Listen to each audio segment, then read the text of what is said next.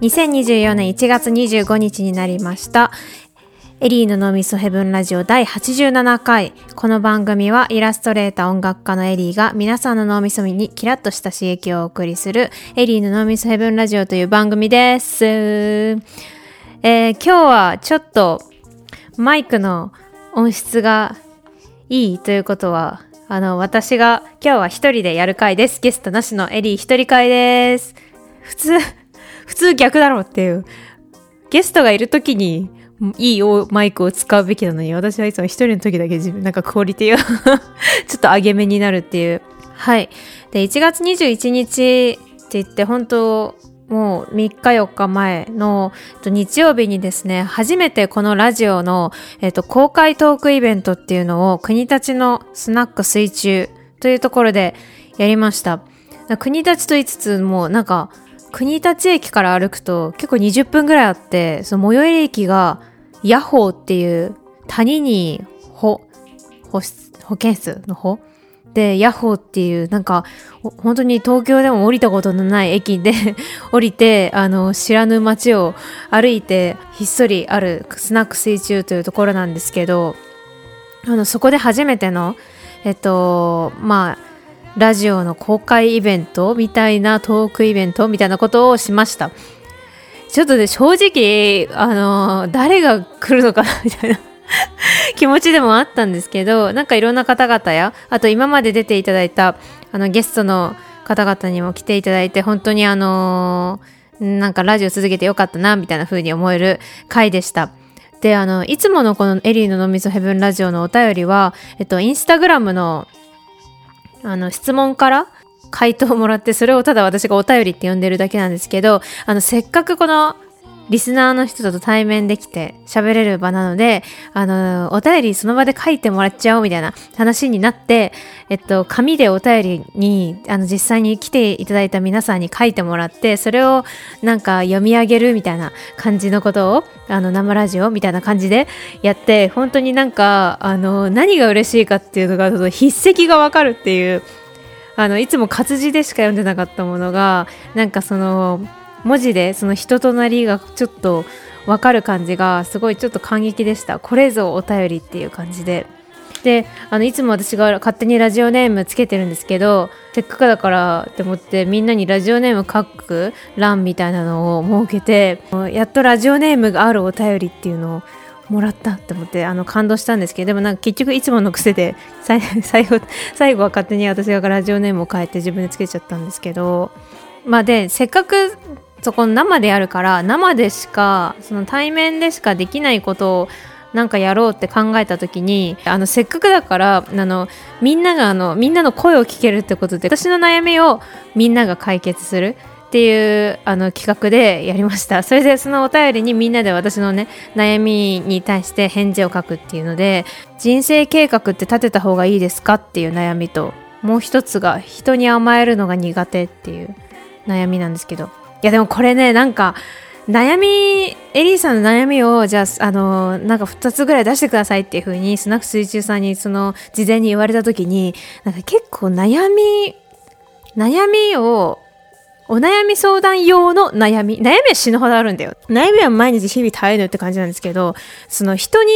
なんで、お悩み相談用の悩みっていうのがまず一個あるなと思って、なんかあの、なんていうの？なんかこの、あんまりこう、しらけないような悩み出さなきゃみたいな、結局そこを気使っちゃうみたいな、で感じで、あの、解決しがいのある、あとなんかあんまりそのパーソナルに触れすぎない悩みを出した方がいいのかなって思って、だから結構悩み出す側も大変なんだなっていうことが、あの、今回分かりました。で、まず一つがその人生計画って立てた方がいいっていう悩みで、なんか私が結構人生の計画を立てるのが苦手で、なんか今日の計画とか一日の計画とか、うん、ちょっと頑張って、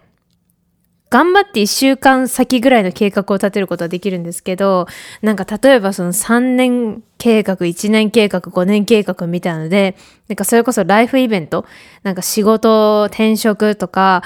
え、結婚、子供とか、あと住む場所を変えてみようかなみたいな、そういうなんか大きな決め事をその数年計画でやるみたいなことが本当になんかこう考えるのが結構苦手苦手であんまり考えてるとどんどん暗くなっちゃうっていうか、そもそも子供欲しいんだっけ結婚したいんだっけっていうか、そもそも、なんか、宇宙ってなんだっけ ?1 たす1はみたいな感じ、感じでボンボンとしちゃうから、本当になんか、あの、あんま上手じゃなくて、で、みんなってど、なんかどのぐらい人生計画って立ててんの？実際？みたいな感じの悩みをやったら、なんかそこのいる、まあ、そこ何人ぐらい来てくれたのかな？なんか 10, 10人いたか、12人ぐらいのあの感じでみんなでしっぽり喋ってたんですけど、でもなんか本当に、なんか計画立てる派立てない派で言ったら、立てる派の人がその中で一人しかいなくて、なんだみんな計画立ててないんじゃんと思って、じゃあいいやいいやってなった。すぐ解決みたいな。みんな計画立ててええやみたいな。で、えっと、悩み2は、えっと、人に甘えるのが苦手っていう悩みなんですけど、結局、なんか人に甘えられる、甘え上手の人の方が何かと人生得なんだよなって思って、なんか甘えられる、甘えるのが苦手で甘えられるようになりたいんだけど、みたいな風な、あの、お悩みを事前に私が、あの、提出したんですけど、でもなんかスナック水中のそのイベント当日に、そのなんか電車に乗ってその水中に向かってる時に、でもなんか、結局その人に甘えられないっていう自分が素の自分なのであれば、その甘えない自分を可愛いと思ってくれる人と別に一緒にいればいいだけの話じゃねって思って、あれ？なんか、行く途中にもうお悩み解決しちゃったと思って。で、結局、結局このお悩みももう甘えられず自分でもう、もう解決しちゃったみたいな。そんな感じの悩み二つを、あの、皆さんに、あの、解決してもらったような、してもらってないような、みたいな感じのイベントでした。で、なんか、和気あいあいお酒飲んだりとかして、あの、すごい、やっぱ生、いいな、みたいな。何事もやっぱ生に限るぜって思った、思ったよ。とか、あとなんか、今まであの、そのトークイベントみたいなのは実は別にこれが初めてじゃなくて、結構あの、数年前は、あの、本当になんかトークイベントしたくてしょうがないやつみたいな感じで、あの、あの、制作ユニットやってた伊藤こんちゃんと一緒になんか、なんかいろんな、いろんな本屋とかですごいなんか、あ、なんかあらゆるテーマでなんか喋りまくってた時があったんですけど、なんかその時は結構トークイベントってことで、本当に一方的にあの自分たちが喋って、っていう感じでいたんですけど、今回は、その、お客さんも、なんか結構一緒に喋るような空間になっていて、でもその、やっぱ、何、日本人ならではの、なんかちょっと発言は、皆様の前で発言はちょっとみたいなところを、このお便りという紙で、あの、私が本当にあの、さんま御殿のように、さんまさんみたいな感じで、みんなにあの、あの、イージーな感じで振ることができて、で、みんなもちょっとそのお便りの、あの、とっかかりがあるから、自分が書いたから喋るしかないじゃん、当てられたら。で、ってことで、なんか結構、なんか自然とみんなが喋りやすい場になっていて、あのー、今までやってきたトークイベントとはまたちょっと違った感じ？で、なんかやっぱ人ってみんな 喋りたいんじゃんっていう風に やっぱみんなもちょっと参加したいんじゃんっていう風になんか覚えたのがすごい楽しかったです。だから今度もまたなんかこういうイベントやるときはみんなでワイワイ喋れるような、えっ、ー、と、イベントをやっていけたらいいと思うんですけど、なんか、あの、どこでやればいいのかよくわかんないけど、まあいろんなところでやりたいと思います。ということで、で本日のテーマはこちらです。お悩み相談。ということで、結局ね、あの、こっちも、こっちサイドが落ち着くんだよ。私は、あの、お悩み解決される側より、お悩み解決する側、あこっちの方が、あの、非常に落ち着きます。ということで、えっと、今回もたくさん皆様お便りというかお悩みを送ってくださって、ありがとうございます。ラジオネーム、トゥルトゥルリンゴさん。最近、彼氏の写真フォルダに元カノとの楽しそうなツーショットが残っているのが分かってもやもや。彼的には、あえて残しているというよりは消してないだけ、とのこと。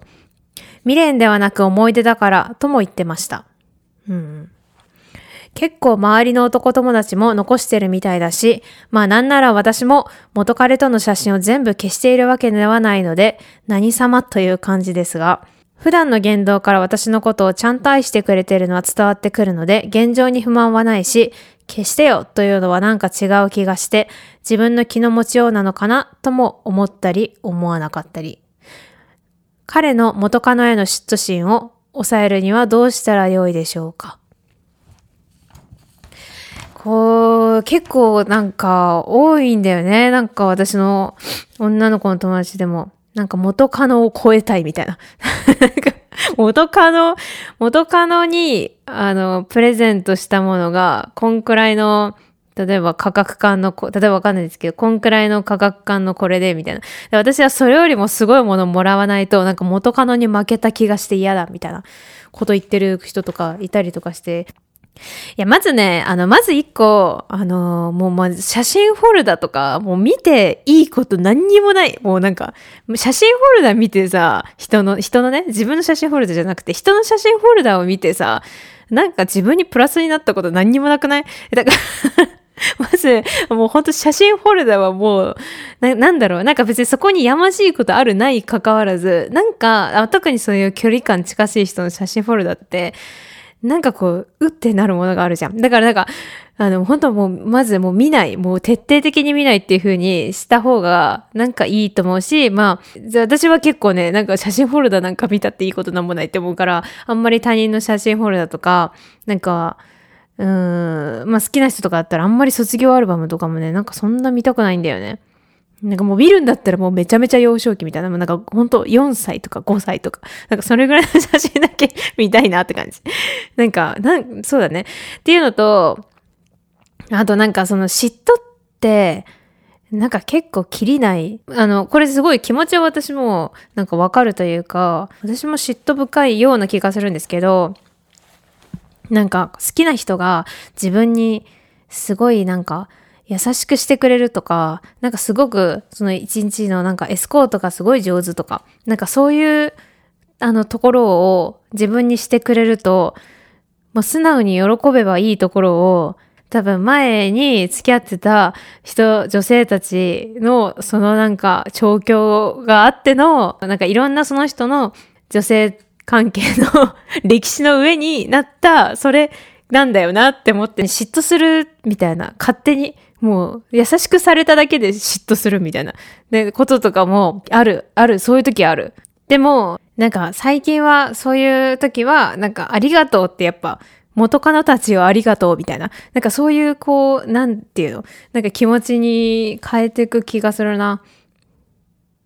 っていうか、まあまあまあ、これなんかもう立場を変えて考えろってこと？ね、なんかあの、例えばだけど、そう、結局そのトゥルトゥルリンゴちゃんも、なんか自分は別に元彼とのあの写真を全部消してるわけじゃないっていう風に言ってるじゃないですか。それってなんでさ、自分がその残してる、その写真を残してるのかっていうと、いや、本当になんか、あの、トゥルトゥルリンゴさんの彼氏の味方しちゃってすいませんですけど、本当ね、なんかね、思い出なんだよね。それで結局さ、なんか人っていうのは、なんか他人で形成されるものだと思っていて、なんか自分がその元彼とかとの写真とかを残したり思い出のものを残すのも、なんか自分という人間を形成する、なんか一部の、なんか部品みたいな感じで自分は、私は捉えていて、だからなんかわざわざそれを、なんか美しい思い出みたいなものを別に消す必要はないなと思ってるし、なんかそれがそれがもう、もはや、ななんていうの、もう元彼の写真じゃなくて、そ、それがもう私みたいな。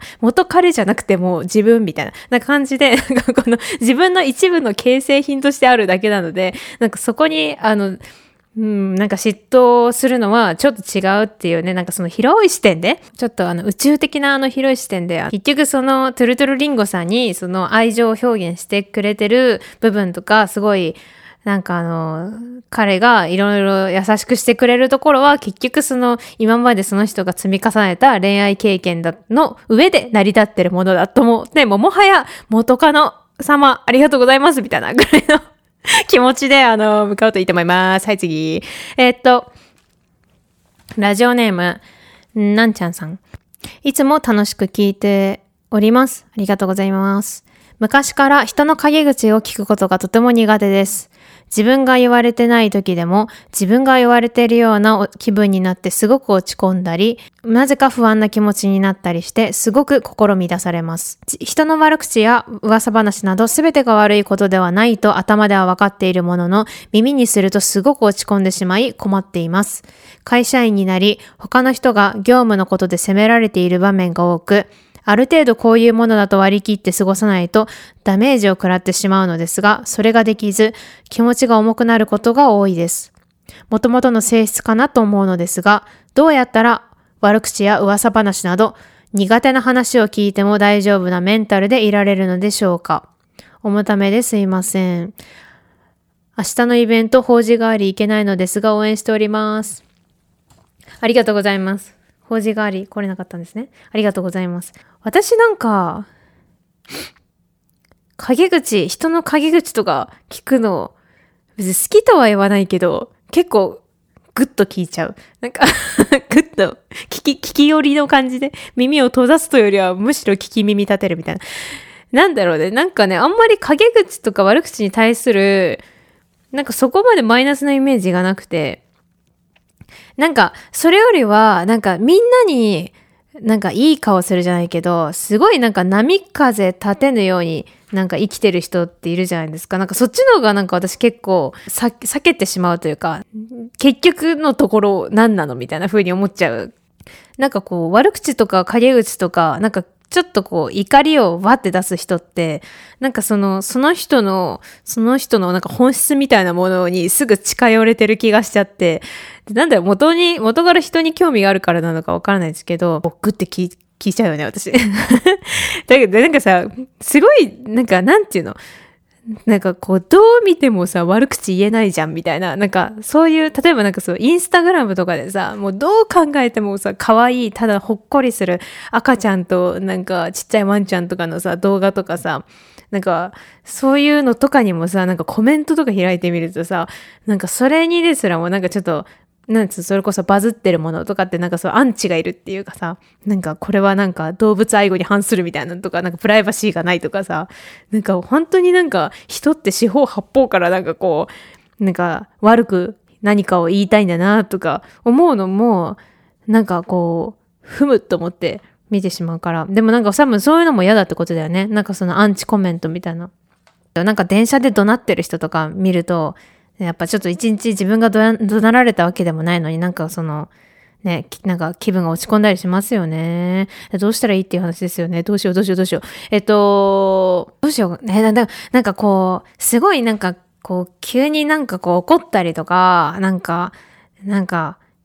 なんだろう、ずっとうじゃうじゃうじゃうじゃ悪口言ってる人とか、なんか、なんかブチ切れてる人とかいるじゃん。なんか街中で、なんか大声で。とか見ると、なんかこう、私は、なんかそう、多分あの人は先ほど、もうなんか本当ヤンキーとかにもう財布取られたばっかで、めちゃくちゃむしゃくしゃしてんだなとか、なんかそういう想像、なんかその人にも、なんかそういう人生のめちゃくちゃもう嫌なことがあってとか、なんか、どうしようもないその心のやりどころがなくて、まあ今怒鳴っちゃってんだかもしれないな、みたいな。っていう手法創造手法。あと、なんか、あとは、もう一個は、なんか、うーん、なんだろう、優しい世界っていうのが 優しい世界っていうのがなんか多分あって、その優しい世界に、あの、身を置くように、あの、日々してみるっていうのを、あの、結構おすすめ。そう優しい人っ優しい人たちっているじゃん。なんかそういうこと絶対言わない。なんかそういう優しい人たちって優しい人が好きなのよ。だからなんか優しい人となんか一緒にいるとなんかまた優しい友達が増えてみたいなことになりません？なんか。20、20、20歳過ぎると。なんか、なんか周り優しい人ばっかだな、みたいな。なんか、あの、東京、もし東京に住まれていたら、あの土地的にはちょっと西荻窪とか吉祥寺あたりにそういう人たちが 多いんで、あの、土地的にはそのあたりの、あの、日向とか、あの、井の頭線も結構優しい人が多い気がします。永福町とか、その辺とかね。あと、あの、あとなんかほっこり系ギャラリーとかに、あの、行くと優しい人とかいるよね。あの、なんか、イラストの、マムアンちゃんのイラストとか置いてあるようなショップとかに行くと、なんか優しい人たくさんいるから。なんか、そういう優しい、優しい人、だから私も確かになんか聞きたくない会話とか、なんか大人になってから結構減ったなって思う。なんかその中高生の時とかの、もう人生では交わらないであろう、なんかよくわかんない、ね、あの男子、男子の集団とか女子の集団とかいるじゃん。なんかその人たちのなんかあんまり聞きたくない会話とかがもう大人になると一切聞くことがなくて、っていうのはなんか自分がやっぱ選んだ人たちと一緒にいると、やっぱ好きな会話をして、する人たちと一緒にいるから、なんかやっぱり一緒に普段過ごす人をちょっと調整するっていうのもありかもしれないです。優しい世界ありますよ。はい、次。ラジオネームアパホテルさん。もともとおしゃべりでひょうきんな性格で、周りから全然苦労してなさそうと言われ、いじられるタイプなのですが、人並みに苦労していると知った人が、以前と態度が変わってしまい、いじらなくなったり、気を使っていないか心配したり、やりづらいです。え、なるほど。いや、でも多分ね、あのー、多分そこじゃない。これ。あのー、多分、なんかどうなんだろう。なんかいじる理由が人生苦労してるかしてないかってことに多分なってないと思いますよ。多分なんかあの、全然、あの、前いじってきた人たちが、あの、なんか、なんか最近自分に対してあんまいじらなくなったなとか、ちょっと気遣ってくるな、みたいなのとかは、あの、人並みにその毎日苦労してるってことが分かったからから、からいじらなくなったんじゃないと思う、思いますよ。っていうのは、いじる、なんか人が人をいじるのって、あの日々の所作にあの隙があるかどうかだと思うんですけど。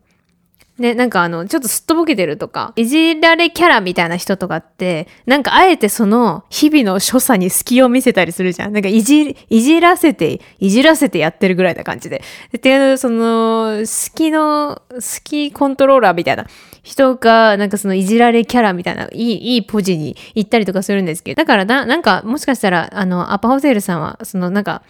スマートになってきたんじゃないですか。なんか最近スマートにあんまり日々の所作に隙がなくてあのスマートに生きてくるようになってこうパパパってなんか動いたりとかするからだからなんかちょっとあなんかあいつちょっと最近シャキッとしてんなみたいななんか感じで多分それで多分いじらなくなったんじゃないでしょうか。だから多分 あの、人生苦労してる苦労してないの気遣いというよりは、多分なんかちょっとしたそういうことだと思うんで、全然あのー、だからなんかあの、気にしなくて スマートになっただけです。はい、次の悩み。ラジオネーム、ぴょんぴょんぴょんぴょんぴょんさん。残業後、一日が仕事だけで終わってしまうのが、物寂しくて夜更かしし、結果、朝しんどいの負のループ。うわぁ、これめっちゃわかる？会社員だった時、私が、もうそれこそ本当に終電で毎日帰るみたいな時でもう家に着くの12時過ぎみたいな。で、そっから夕飯食べてみたいな。で、感じで帰ってて。でも寝りゃいいじゃないですか。で、次もあるんだから。もう寝りゃいいのになんかそういうもうね、なんか、あのー、忙しければ忙しくて、もう家に着くのが遅ければ遅いほど、もう何度も読み返してるコナンとかをまた最初から読み直しちゃうんだよね。あの、我が家はなぜかコナン新刊出たら絶対買うっていうなんか家の伝統みたいなのがあって、なんかもう本当にコナンがもう100巻近く家にあの、一番それが食卓に近いところに並んでて、それとかも全部もう読んだし、なんか別にコナンってなんか、事件じゃん連続じゃんだから別にその事件をさ、またさ、振り返らなくてもいいのにさ、またなんかさ、一巻からさ、なんか新一がちっちゃくなるとこが、なんか始まってなんか読んじゃって、なんでコナン読んじゃうかなって思いつつも、なんかそのすごい忙しければ忙しい、なんか1時過ぎとかになんかコナン読んじゃってさ。で、なんか、それで結局朝起きなんか夜寝る時間が、睡眠時間が短くなるから、明らかに自分バカだなと思ってるんだけど、でもなんか、なんかこう、そのままじゃ寝れないんだよね。これ何なんだろうね。なんかそういう時こそ漫画とかで見たくなるよね。でも多分なんかこう、脳がわーっていう、その、疲れたストレスになんか無の気持ちで読めるコナンっていうのが、いや、案外意外となんかそのいい、必要な、なんかコナンヒーリングだったような気がする。だからなんか、もう、コナン止まらないもうどうしようみたいな悩んでる時もあったけど、なんか最終的には私はなんかコナンを受け入れて、いや、コナンは私にとって 寝る前の必要ななんか時間なんだ、ヒーリングコナンだって思いながらなんか読んでたんで、意外となんか疲れてる時の適度な夜更かしは、あの、なんか無理やり寝ようとして寝れなくなるっていうよりは、なんかいいのかもしれないですね。だからあんまり、あの、無理せず、夜更かししちゃってももしかしたらいいのかもしれません。で、なんかやっぱりあんまり残業が多い仕事だと、その、長くは多分難しいと思うんで、転職？転職だ転職はい、次。すいません。ちょっと全部読み上げたい気持ちもあったんですけど、えー、残り一つにしたいと思います。えー、ラジオネーム、寿司太郎さん。人と会話した後の一人反省会が止まらない。もやもや、もやもやし始めると、そのことで頭いっぱいになります。その一人反省会の内容を、その話した人に全部言ってみてください。そしたら、なんか、多分、多分それ1ミリもその人は何にも響かないと思うそういう反省会私もすごいしてる時期があって、なんかもうそのまんま、なんか、なんか全部、全部行ってみようみたいなって思って、その、なんか次の日とかにその、会った時に同じ人に、なんかあの時の私なんかちょっとテンション上げすぎてて、なんかちょっとキモくなかったみたいな感じで行ったりとか、なんか私ばっか喋っちゃっててさ、みたいな。言ったら、むしろなんか相手も一人反省会してるパターンもあったりとかして、で、その反省会、その反省会の、反省会の交換みたいな、やってみると、なんか向こうが気にしてる自分への反省とか、本当自分全然気に気にしてないみたいなこととかあったりするから、あの、そうですね。あの、誰も、あの、そのあなたのことはそんなにあの気にしてない。自分のことしか考えてないという、そこに戻るんです。みんな人のことは気にしてなく、自分のことばっかり、自分のことばっかり考えてる。それが人間。はい、ということで、ありがとうございました。あの、一応なんかこのラジオ始めるときに30分のラジオっていう風になんか自分で決めたはずなんだけど、なんかこう、あのゲストの人と話してるとなんか1時間とかなんか2時間とかなんかすごいなんか話しちゃって、それをなんかこう、なんかね、パパパパ編集したとこで40分過ぎみたいな風になるんで、ちょっとなんか今日、なんか私いい感じに30分レディオになるかもしれない。一人で喋ってるとね、長いんだよ、30分が。ということで、えー、っ とありがとうございました。やっぱね、結局こっちサイドが落ち着くよね。この解決されるよりする側、する側でいたい。それがラジオパーソナリティ。最後に、えっと、告知です。2月、来月の23日に、と音楽のライブ、天皇誕生日、天皇誕生日に音楽のライブをします。またよく私のこのラジオのレギュラーゲストで出てくれている言葉の遊び人の高野真也さんが、えっと、3人で永田健太郎さんとスカイトピアくんのエレクトロダンス音楽のコールドホットというグループの、えっと、リミックスをもうちょうどちょうど1年前ぐらいに私がそのトロピカリティという曲をリミックスしてっていうあの経緯がありましてで、と、23日にコールドホットの新しいリリースパーティーアルバムのリリースパーティーかな？なんだろう？でもなんかリリパーリリバ、リリバ、リリバみたいな感じのこと言ってたんで、多分リリースパーティーがあります。で、そこで私も出演させていただくこととなっていて、えっと、場所は東京の池尻大橋ですね。スワイプ池尻大橋という、なんかちょっと景色が良さそうな、なんか Google マップで見たら、なんかちょっと照明がイケイケすぎてちょっとビビってますけど、でもなんか景色は良さそうだからまあいいかみたいな、なんかそ んな感じのあの場所で、えっと、9階みたいな感じの場所で、えっと、ライブします。あの、高野真也さんも私もいるので、あの、よければこの機会にぜひ、あの、ライブ見に来てください。で、次回も、えっ、ー、と、高野真也さんが実はラジオのゲストになってます。ちゅうわけで最後に1曲、コールドホットの私がリミックスした曲、トロピカリティを流してお別れです。コールドホットエリーリミックスでトロピカリティ。バイバイ。